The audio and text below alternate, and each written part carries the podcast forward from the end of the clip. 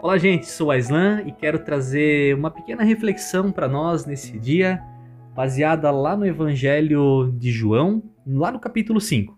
E tem uma partezinha que me chamou muita atenção, muito impactante para mim, que está lá no versículo 24, onde vai ser dito: Eu lhes asseguro, quem ouve a minha palavra e crê naquele que me enviou, tem a vida eterna e não será condenado, mas já passou da morte para a vida.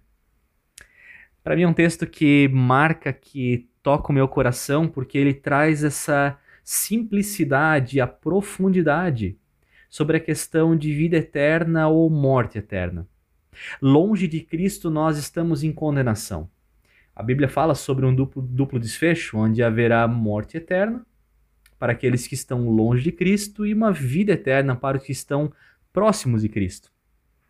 E é incrível que muitas pessoas se perguntam: puxa, mas como é que eu vou fazer então para experimentar, para ter a certeza que eu terei essa vida eterna e não sofrerei a perdição eterna? Bom, o Evangelho de João é muito claro. Quem ouve as palavras de Jesus e crê, crê no Pai, crê no Filho, crê no Espírito Santo, crê neles como Senhor e Salvador da sua vida, já passou da morte para a vida. Olha, olha, olha só que impactante, que profundo e que simples ao mesmo tempo. Num mundo que vive marcado por legalismos, você tem que, você precisa isso. A gente acabou confundindo um pouquinho, sabe? Parece que a salvação virou obra, não mais graça. A graça é saber que Cristo nos salva. E o nosso papel é nós crermos nele. Inclusive, o próprio crer é um mover do próprio Espírito Santo. Então, é descansar no Senhor. As obras, claro, elas acompanham a caminhada cristã. Uma vida com Cristo, ela tem seus frutos, isso é evidente. A nossa vida vai mostrar se nós estamos conectados na videira ou não. Mas salvação. Salvação tem a ver com o que Cristo fez por nós. Imerecedores, falhos.